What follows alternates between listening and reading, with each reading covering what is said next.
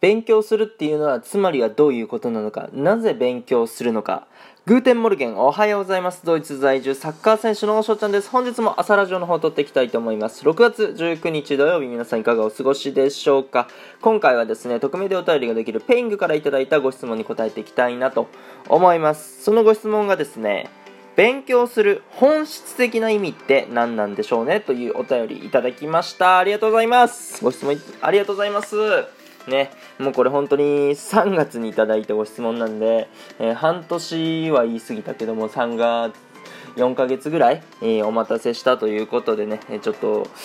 遅れながらも喋っていきたいなと思います。はい。勉強する本質的な意味って何なんでしょうねっていうことなんですけども、僕はですね、まあ、このドイツに来て、これはね、身に染みて感じていることなんですよね。そう勉強する。つまりは僕は語学の勉強を今ドイツ語っていう勉強をね主にまあ、個人でしてるわけでございますけども本当にこれ本質的に勉強してるなっていうのはやっぱり自分の意思でやりたいってね。えー、そう思わせてくれたんですよ。で、えー、じゃあ分かりやすく言葉に言い換えると勉強するということはつまりは知りたいっていうもうこれが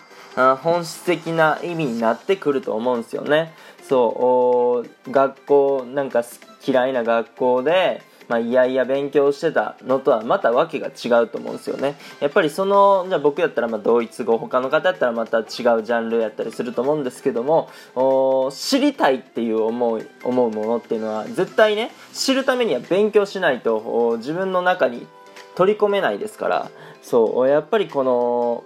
知りたいって思って勉強するっていうのは大切なことやしこれがやっぱり本質的なところになってくるのかなって思います。僕はねサッカーをしてるのでこのサッカーで例えていくと例えばやっぱり自分がね、えー、いいプレーをしたいからじゃあ真似したい選手のプレー集とかねえその人が出てる試合を見るわけですよ。そう。なぜかっていうとその選手のプレーを見ていいプレーね、えー、技動きそういうのを盗みたいから見て知りたいから参考にしたいから、うん、勉強するわけですよね、えー、見て勉強するわけですよね。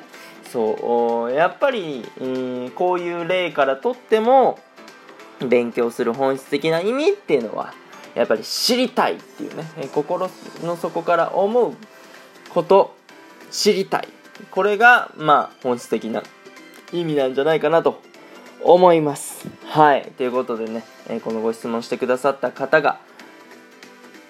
何かねえっ、ー、と参考になればなと思います。というところでね、今回の配信はこの辺で終了させていただきたいなと思います。いいなと思ったらごフォロー、リアクション、ギフトの方よろしくお願いします。お便りの方でご質問、ご感想とお待ちしておりますので、どしどしご応募ください。今日という日がね、良き一日になりますように、アイネシェネタクのビスタン、